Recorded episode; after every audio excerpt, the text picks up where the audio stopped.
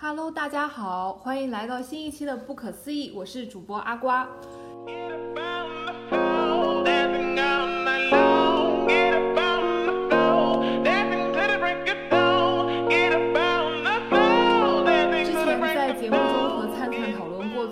的隐居生活，我就提到我目前比较喜欢的隐居生活方式就是找一个地方住酒店。所以这一期呢，我就在三亚的海边，穿着一个大裤衩子来跟大家聊一下酒店。很遗憾这一次灿灿不在，下次应该可以一起。然后这一期也请到了精通各个酒店品牌特色、预订打折和酒店前台周旋等等技能的酒店达人李老师。Hello Hello，大家好，我是小李。这一期呢，我们也在评论区给大家准备了讨论的话题，就是你最喜欢的放松方式，或者说是休闲方式是什么？比如旅游啊、徒步，或者是逛博物馆。希望大家在小宇宙 APP 评论区留言，积极参与互动，也可以提出对于我们节目的建议。或者说有什么对于酒店方面实操的问题，也可以留言问，然后李老师会在线解答的。这一期也给大家准备一点小礼物，我们会在小宇宙 APP 留言区选出三位听众，送出一份乐拉布的备品。今天呢，我们想来聊一下关于酒店的话题。我和李老师呢，在我们朋友中间其实有一个比较小的标签啊，就是爱住酒店。今天呢，也特别抓到了李老师，想让他聊一下关于他如何从一个嗯酒店的常住旅客变成一个酒店客的心路历程。Hello Hello，大家好，我是小李。我现在想采访一下李老师，是如何入了酒店这个坑？是道德的缺失，还是不是爱情的缺失，还是道德的沦丧？啊，其实都不是啊，这个这个事情其实其实蛮巧的，就是因为一八年的时候我们不是都在美国上学嘛，然后啊一七年的时候不好意思，一七年的时候我们都在美国上学，然后那个时候一七年的暑假，爸妈就来美国就找我玩儿，然后那个时候我们就一起去了美国那个很有名的黄石黄石公园嘛，黄石公园它其实是一个阿拉伯数字八字形的这么一个旅游路线，就是你在那个八的腰中间其实是要过个夜休息一下的，然后它有一个固定的小镇叫西黄石小镇，很多人都会选择在那儿休息。然后我当时也是，呃，按照西黄石的那个地方订了一间酒店嘛，结果到那儿以后发现说离西黄石还有七十公里，所以我们就不得不开车过去了。然后到那儿以后就发现其实，呃，是到了一个另外一个叫 Big Sky 的地方，然后就环境什么的也都很美，翻译过来也很好听，叫大天空。然后它其实是一个滑雪胜地。然后我们住那个酒店呢，就在那个雪山的旁边，因为当时已经是大概七月份了，然后纬度又很高，所以那个地方其实晚上甚至是有一点凉的。然后我们就在那个餐厅吃饭的时候，然后晚上那个篝火一起来，背后就是那个雪山，就感觉景色真的非常的漂亮。然后那个算是我对酒店这个兴趣的一个启蒙吧。然后从那以后就一发不可收拾。嗯然后我跟李老师其实都觉得，就一个好的酒店的话，其实本身就值得成为旅行的目的地之一。就像我刚才在提到今这一期节目的讨论讨论话题的时候，说到三个备选方案。一个是旅游，因为酒店的话本身它就是旅游的内容之一，然后还有一个是徒步，然后一个好的酒店的话，其实它是就是参观整个参观它，然后感受它的过程的话，你走来走去，其实花费的时间大概要一个小时到两个小时之间。其实徒步的内容也有了，然后还有一个是逛博物馆。我们之前住过一个酒店，它里面的话陈设就运用到了大概有一千多件艺术品，所以就它那个过程，我觉得其实包含了逛博物馆的内容。嗯，对的，我觉得酒店其实，嗯，就是一间好的酒店，没有大家想的这么枯燥，就只是说我是睡一觉的地方，它其实是有很很多新的体验，你可以去探索啊，然后去去游览。就总体来说，就是住酒店本身也能带给我们一种休闲和放松的快乐吧，算是。对的。然后我跟李老师自己慢慢的还总结出了一套就是品评酒店的方式，非常主观啊，就是、啊对，非常非常主观，丝毫不客观的那种。对，就是类似于中医的望闻问切。嗯，对的，对的，就是望嘛，就是首先就是说我在找一个旅行的目的地之前呢，然后我会同时去看一下我备选的目的地当中有哪一些酒店是我想去住的，然后我可能会去网上查一下，因为你比如说像我们两个人住，现在就是会奔着那些就是连锁去嘛，那我可能会选一下说当地有没有什么好的连锁啊，值得去住一下的地方，就是第一步嘛，对吧？嗯。然后其实望这个的话，有一个比较值得拿出来说一下的酒店，就三亚的太阳湾博悦。嗯，对的，因为太阳湾博悦这家酒店确实非常的特别。就是我们去年在做那个来三亚的那个攻略的时候，其实太阳湾这个地方它就是单独留了一天的时间出来。然后因为太阳湾本身其实没什么景点的嘛，然后它就是一个亚龙湾衍生出来的一个小海湾。但是就因为那里有一家酒店，就是太阳湾博悦，所以我觉得我们有必要一定要来试一下。然后想给大家介绍一下的是，那个太阳湾博悦的话，它整体的风格其实做的是一个新中式的建筑群，但是它其实设计师就从整个建筑到它的景观，包括呃内部装饰这些，其实是由一位比利时的设计师一手操刀完成的。他对。亚洲文化理解，我觉得非常的深刻。然后那个太阳湾博悦的话，就是进入酒店的过程中，你首先要通过一条很狭长的沿海公路，就比较像好莱坞里面那种主角要开始远走高飞，就必须要经过那样一条路。就一边是悬崖，然后一边是蔚蓝的海岸线。嗯，然后首先通过这个的话，我觉得就有点像迪士尼，你记得吗？迪迪士尼就是从他的酒店，然后到他那个。Disney 的那个 Neverland 就有一条那个火车，就是你通过那样一条线，就给你一个仪式感，你要脱离现实生活，进入童话世界。对，我明白，就是它很像那种，就是美国那条加州的一号公路一样，就是一边没有遮挡的全部是海，然后另外一边就是那个山嘛。但是你透过那个海岸线望出去以后，就是在不远处就会看到那个酒店的客房是悬挂在那个山上的，就就非常非常的漂亮。然后你你想到的是迪士尼，然后对我来讲，我想到的就反而是，就有部电影我不知道你看过没，就周润发、呃钟楚红还有还有张国荣张国荣对他们演的那部《纵横四海》，就是他们里边有一段就是三个人在一个敞篷车上，然后一路往前开，就整个场面非常的欢乐。我觉得当时就如果我们有一台敞篷车的话，应该也是那样的一个放松的心情吧，对。对那段公路，我觉得确实是让我觉得蛮 fancy 的一个部分。嗯，是的，是的，很漂亮。然后到酒店以后，那就是就另外一个光景了。就刚刚你说，它除了新中式以外，它其实有很多很现代的元素在里边。比如说，它它那个，它是我不知道你记不记得，就是它在那个大堂大堂往里走走一点，它有一个木木头的一个球，就是那个球其实本身。也是一个艺术品。总之就是它有非常多这样的东西，可以让你去观赏、去参观，就还挺好的。然后，然后我想说的一个也是，就是入户那个太阳湾博悦的那个大堂。它那个大堂的话，其实是设置在一个整个建筑群大概三层楼高的位置，它是有一个落差的。然后进去的话，它会先穿过一个。很长的走廊，那个走廊的话，光线首先是有点暗的，然后两边是那种红色牛皮的座椅，整个色调其实是比较沉的。然后你慢慢的走进去的话，它就会越来越开阔。然后它那个大堂走出去正对的那一片有一个水池，很高，然后上上面的话点缀那种球形的灯，晚上它会开起来的，就很像那种沧海遗珠。然后整个看出去的话，像是一个就是天堑，就那种南天门一样的，远处就是。对面的山，还有对面的海，对，感觉马上就要乘着那个海飞仙了那种。对对对，然后它那个大堂其实设计的让我觉得还是蛮惊艳的。嗯，对啊，这就是我我我们就是其实最近在做的事情嘛，就是我如果去找一个目的地的话，我可能会先选一下就是哪些酒店是我特别想住的，然后去看一下，搜一下那个。那个酒店的测评啊，然后去看一下它的风格，就是这样。对。然后因为攻略都是李老师在做，酒店也是李老师基本在挑的，所以这个住酒店的过程对于我来说还比较像一个开盲盒的过程。我只要 过去，然后就是完全带着一种非常新奇的眼光，然后去感受那个酒店就好了。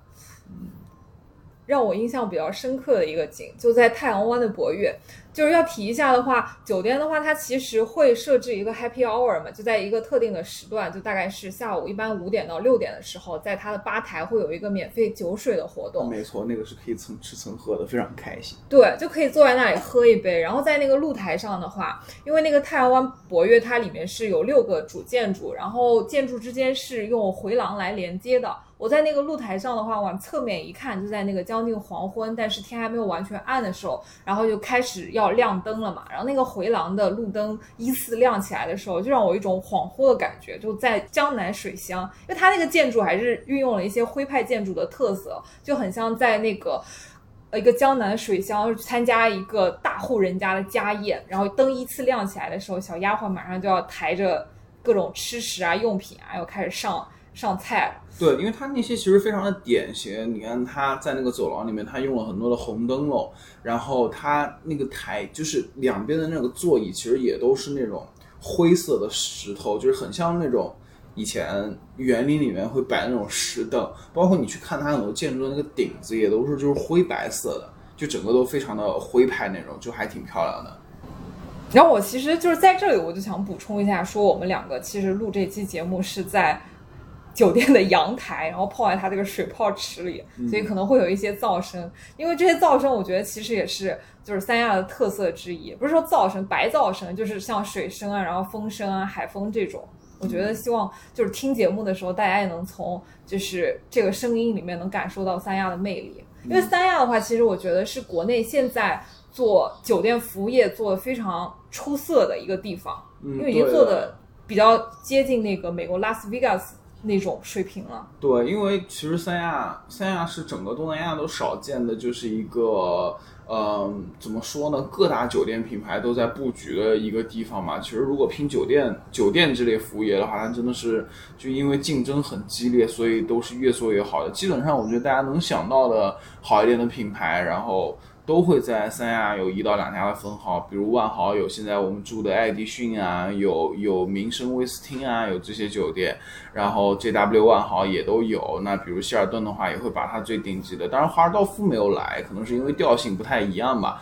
但是同档次的康莱德呀是在的，然后再比如说凯悦的话，其实也会把它的。君悦酒店啊，那些都放过来，然后其他另外一些很小众但是也很著名的品牌也都是在这儿了啊，比如文华东方呀，然后包括嘉佩乐呀，然后还有其他很多很多很优秀的酒店在。我觉得这些酒店之间是是有一些良性的竞争的，就是嗯，大家价格都差不多的时候，然后就开始拼服务呀，然后拼体验。我觉得这些东西其实对住客来讲反而是好的，就你有机会能够从里边选到你自己最心水的那款嘛。嗯。然后来聊一下我们就是对酒店设置的第二个标准闻，就是这个一般是指整个酒店它的环境，包括它新风系统，因为气味也是一个地方带给人的印象名片之一。嗯，对的对的，因为它很多不同的酒店，它用的是不同的香氛系统，然后做出来的整体的那个味道其实也是不太一样的。就是我觉得这一点在大堂体现的还尤其明显。对，然后这里想提到的就是上海静安区的普利酒店。福利酒店的话，它是坐落在那个静安区，从它那个酒店房间内部是可以直接看到静安寺的那个金顶。静安寺就应该很多人都知道是上海名片之一吧，就是坐落在寸土寸金的市中心，然后它还蛮金碧辉煌的。但是其实它里面氛围非常安静，就很特殊一个闹中取静的地方。而且它里面还有很多的小传说，就是静安寺还是挺灵的。我个人非常喜欢静安寺。嗯，对，求工作之类的，我我我们都会去一下嘛。对，就求工作、求学习都非常灵。嗯，对。然后普利的话，我觉得也是呼应了就静安寺这个地标建筑的风格，它是做了一个就比新中式还要更中式的地方。对，它其实就整个架构上来说，它更。就整个架构上来说，它更传统，风格上也更传统，然后整个也都是木木质的东西，就放了很多嘛。比如我记得我们进门的时候，然后你在那个进电梯间间之前，它其实是有一个木质的柜子摆在那儿的，就是一个很大很大的一个木质的一个五斗橱一样的。包括你刚刚进那个酒店大堂之前，他做了一个就是仿以前那种拴马桩一样的东西，然后有大概五到六根那种小石珠子摆在那儿，然后上面还刻一个小龙头。就很漂亮，对，嗯，然后房间里边的话，其实也都是那种屏风啊，然后就是木质的屏风啊，然后就是呃，还有我记得还有檀香吧，对吧？对，然后我记得的话，走进大堂的话，它整个色调是非常暗的，因为它用了大量的黑色的瓷砖，可能是瓷砖，对，然后它就是整个氛围就非常的沉静。当时的酒店熏风新风系统，它配的味道就是檀香味。对，房间里面其实你可以自己点那个香，其实也是有那个檀香味的。就整体给人的体验就是，就通过气味给人的体验就是说，这是一家闹中取静的一个酒店，就是你在城市里面可以放松的这样一个地方。我对它整个就是配合了一个奠定了酒店的基调。对就很合适，就是味道跟酒店的调性就就很合适。然后当然也有一些另外那种就是，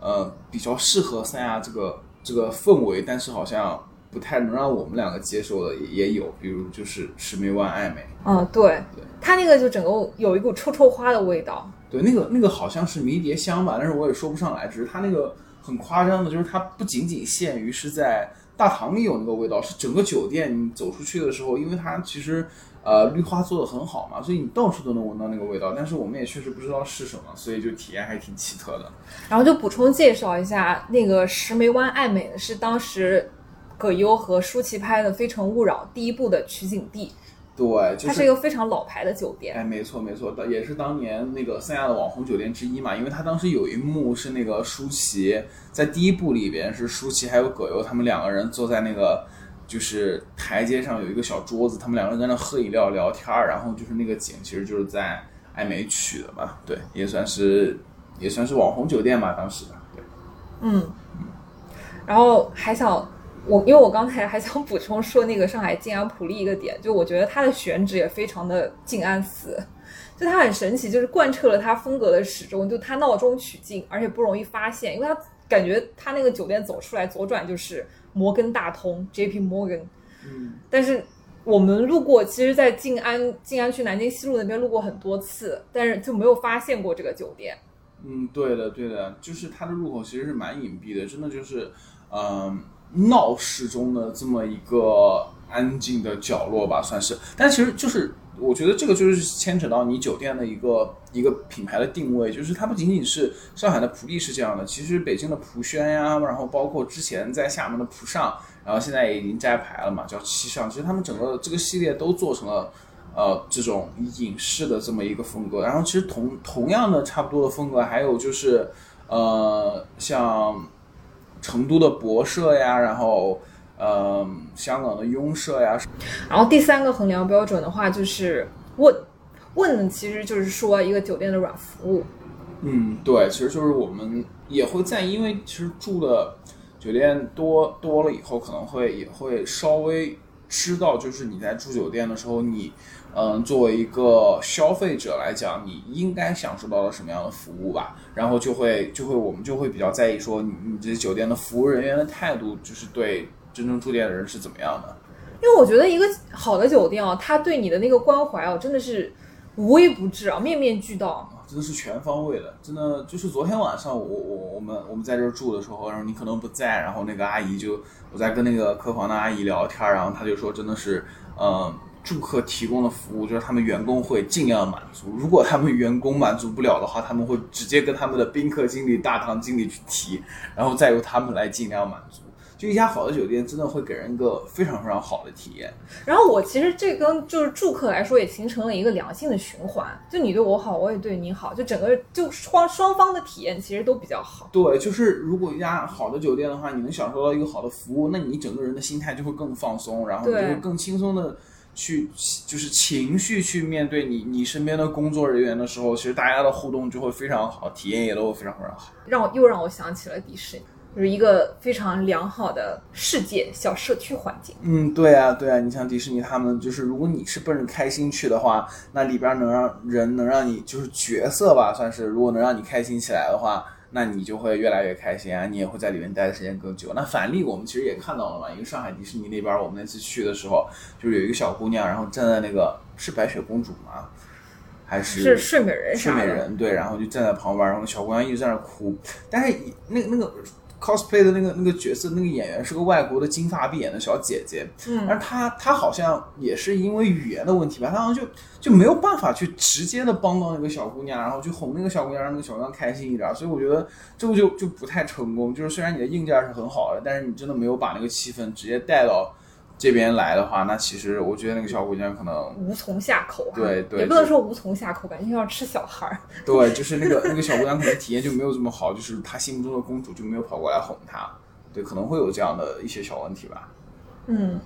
就是要提到的是，就是酒店嘛。就我跟梁老师其实想跟大家介绍的是，比如说你入住一个酒店之后，在你的房费里面其实包含了很多隐藏的附加服务，你是可以自己去探索一下的。比如说我像我们今天入住的这个三亚爱迪逊啊，它其实有一个我们之前没有发现的，就是每个房间有一个泡泡浴。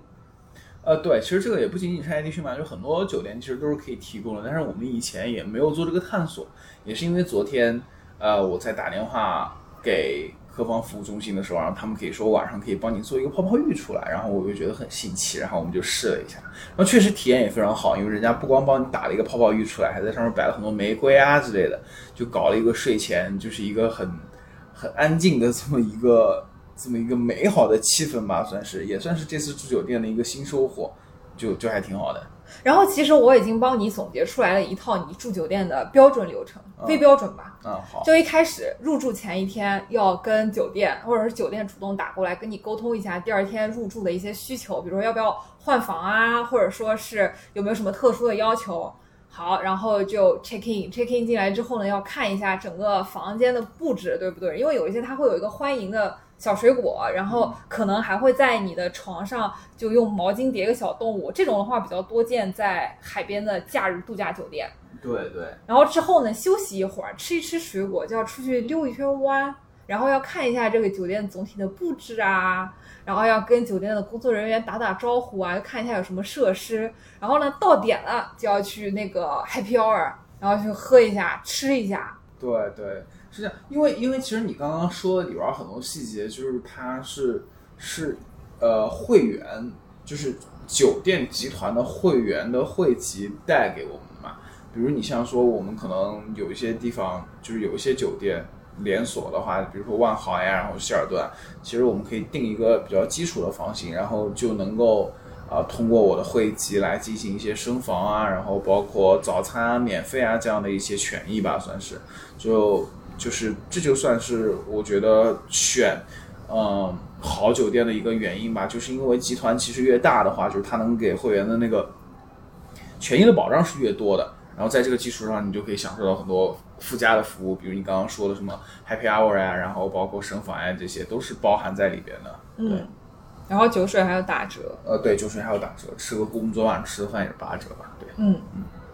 然后最后一个就是切，切的话。就是说，一个酒店它和当地特色的一个融入。其实我这里最想说到比较符合这一条标准的，应该是颐和安曼。但是这个酒店我们还没有去体验过。对，颐和安曼是是直接就在颐和园里边儿，在颐和园的隔壁。它是一个好像说是之前的一个小偏园儿吧，然后但是它是有一个门可以直接进到那个那个颐和园里边去的。反正因为这个不是你不是也是心心念念的想要马汉服要去嘛。对，就这是这是一点嘛，但其实我觉得融入的方式有很多种啊，也不仅仅是颐和安曼这种，然后包括其实你像上海 W 这种很摩登的酒店，它也是呀，就是，嗯，它既符合了就是上海这样一座城市的，就是年轻有活力的一面，它另一方面又又符合了就是 W 酒店本身这个品牌。在万豪里边的这样一个就是年轻摩登，然后针对年轻人的这样一个定位，然后做出来一家就是颜色非常的浮夸呀，红啊蓝啊，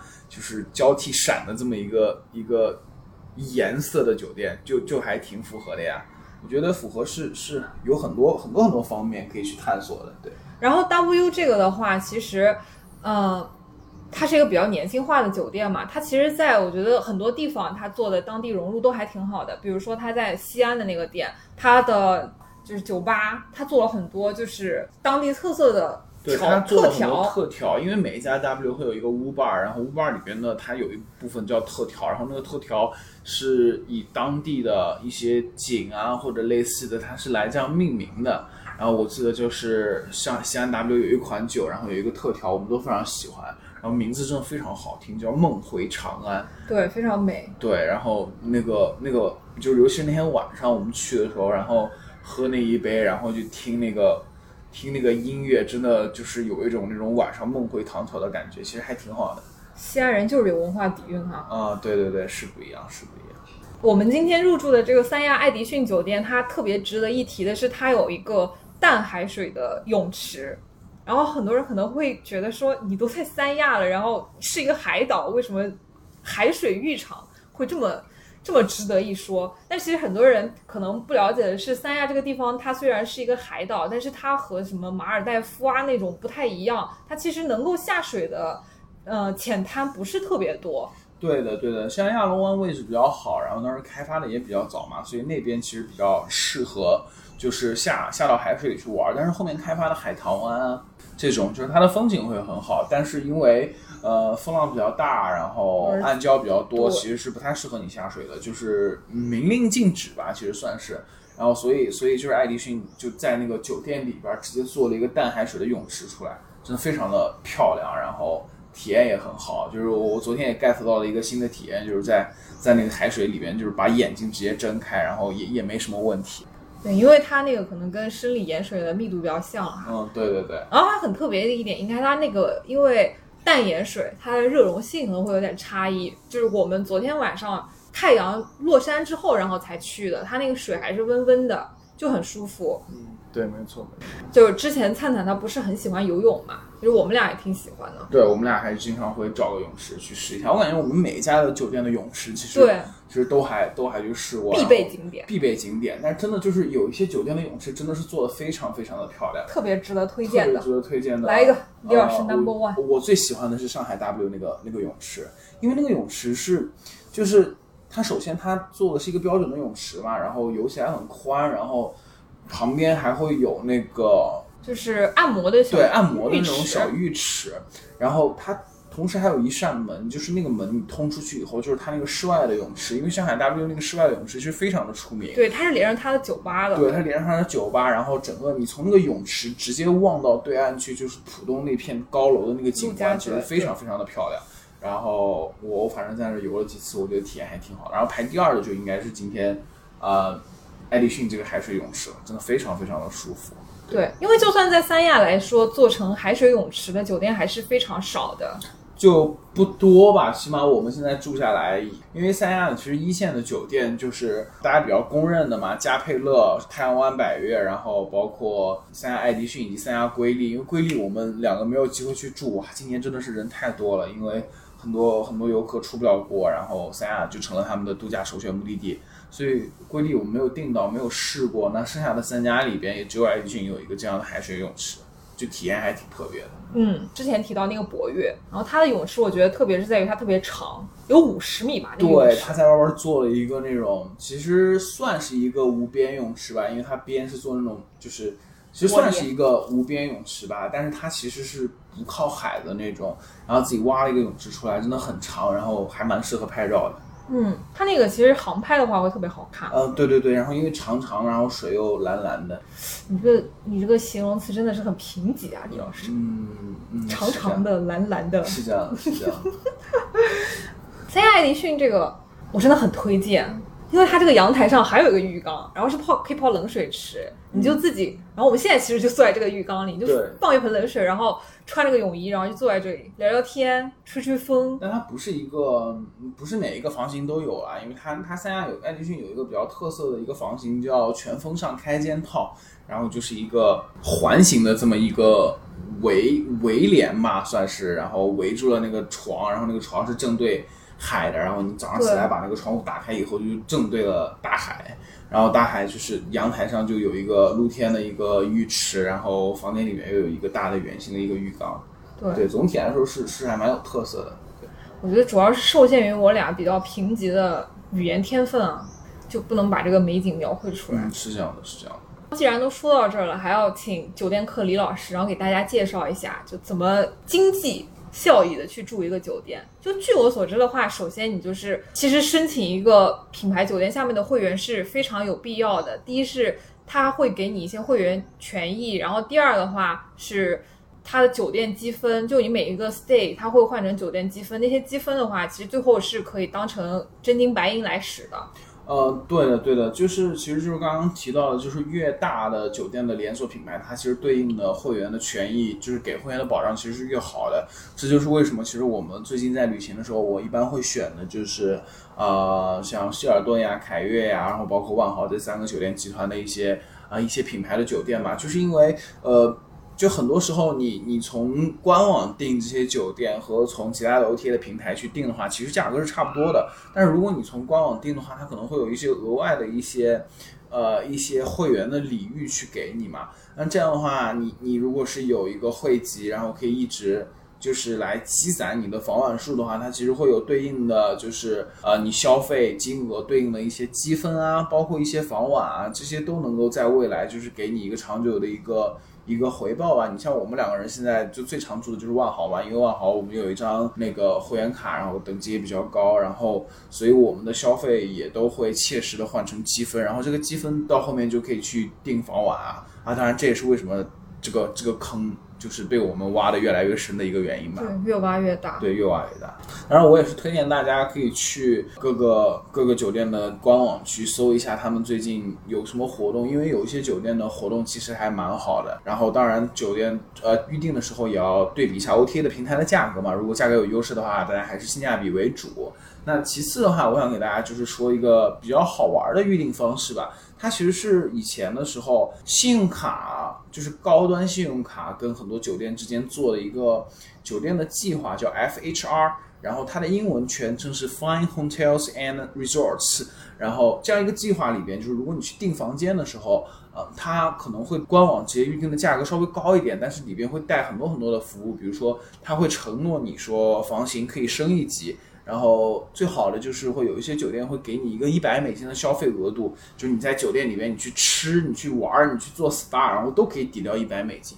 就还很合算。你就还是挺愿意算这些的。呃，对我我很愿意算这些，我觉得我我这辈子学的数学和会计那些本事都用在这上面了。因为我我举一个例子，我就去年的时候我们订那个嗯台湾博悦的时候，其实那天每一天的房费大概是在一千一千六百块左右吧。一千六百块左右，但是他当时也送了一个一百美金，一百美金当时按人民币折下来，可能是一比六点五还是一比七折的，就已经算六百五十块到七百块了。嗯，这样的话，你每一个房间下来，其实也就是花大概一千块以内就订到了。嗯，然后你订到这个房间基础上，同时还会升级成一个二百七十度的一个海景房，就整个当天的体验其实是非常非常好的。对，嗯对。然后在人头上摊一摊，然后再算上整个逛，因为那个博悦真是大到我觉得没见过这么大的，就是你逛那个建筑物是。我逛酒店逛的最长的一次，对，因为它真的到处都是景色，但是很多好的酒店都可以做到这一点，就是酒店本身内部就值得非值得你去逛，你去玩儿。像像比如之前我还住过一间酒店在宁波，叫宁波博悦，它挨着那个东钱湖，然后。第二天，其实我的同事们，因为是跟同事一起的，我的同事们就是去那个东钱湖了。然后我就在那个酒店里边，其实逛那个酒店也逛了两个小两个小时，就都很大，它是跟那个以前的镇子啊之类的都联系在一起的。总之就是呃很很好的体验。对，我觉得基本上它里面都已经做做到了像苏州园林那种移步换景了。嗯，对对对，是这样的。这个游乐项目其实还是蛮值得的。嗯，然后游乐还可以直接在里面睡。对对对，没错。还有啥要补充的吗？备品，你要聊一下备品。哦，然后李老师呢，在住酒店客就成为酒店客这个过程中，也新培养了一个爱好，就是收集各种各样的酒店备品。对，因为很多酒店的备品就真的是非常非常好用，然后，嗯，它每一家酒店也会对应不同的品牌吧，算是，然后。就是也会从中你就可以闻到很多不同的香味嘛，还还还是一个挺有意思的事情。比如我们现在可能家里边已经已经有的哦，就已经有 W 下面会用的一个牌子叫 Bliss，那个味道其实就很清新，就真的就是像在沙滩上跑完一圈以后，然后你冲个澡以后吹吹阳光那种那种那种味道。然后另外一个就是比如说和平饭店，他们用的是是呃上海的华尔道夫，就是在外滩那边。他就用的是 Farragamo 的备品，然后那个味道闻起来也很香。你的语言天赋刚刚好像短暂的爆发了一下。哦，真的吗？那真的是太开心了，对，很值得庆祝的一个事情。然后同样的，对应另外一些酒店的话，比如说，呃，你像台湾博悦啊，然后包括三亚爱迪逊啊，他们用的都是呃一个很著名的香氛牌子叫 Le Labo。然后这个牌子其实也会给很多的酒店去供一些对应的这样一些洗浴的备品啊之类的。然后因为它有不同的味道嘛，所以每间酒店也会选择一个符合他们自己酒店调性的这样一个味道。所以我我我觉得这也是一个很有意思的事情。嗯嗯，然后每天都一都是一个不同味道的自己。对，你还挺有追求嘛。嗯，对，就很好玩啊，你不觉得吗？嗯，运动装的那个，我觉得其实就对于我一个嗅觉不太灵敏的人来说，其实印象比较深刻，就好像浑身滚了大概十吨碎花瓣，然后出来那种香香的味道。啊，对的对的，它因为它是草本概念的嘛，然后可能里边用了很多草本啊、植物啊，反正那个味道就非常的青草香。对我还忍不住买了一罐带走。啊，是的，是的。然后这一次的礼物的话，是给是给大家准备了三套乐拉宝，然后备品的里面是包含了一个小的呃洗发露，然后护发素、沐浴露、润肤乳四套，然后差旅必备。对，四位一体还是很好用的。嗯，希望每一个人都可以成为一个香香的自己。好的，谢谢李老师。啊，不客气，不客气。谢谢大家，谢谢大家。然后大家不要忘了回复我们的讨论问题，就在小宇宙 APP 的评论区里面参与讨论。你最喜欢的休闲或者放松方式是什么？我们会在里面抽取三名听众，然后送出我们准备的小礼物。谢谢大家收听，下期再见。拜拜。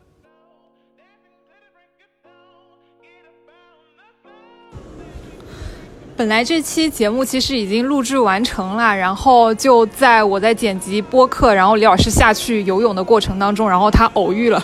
偶遇了明星，也算是我们就住酒店经常有的奇妙际遇。因为今天好像恰好碰到歌星王以太在这边结婚，然后他在下面碰到了艾弗杰尼，好酷。李老师 碰到了谢帝呢，更酷。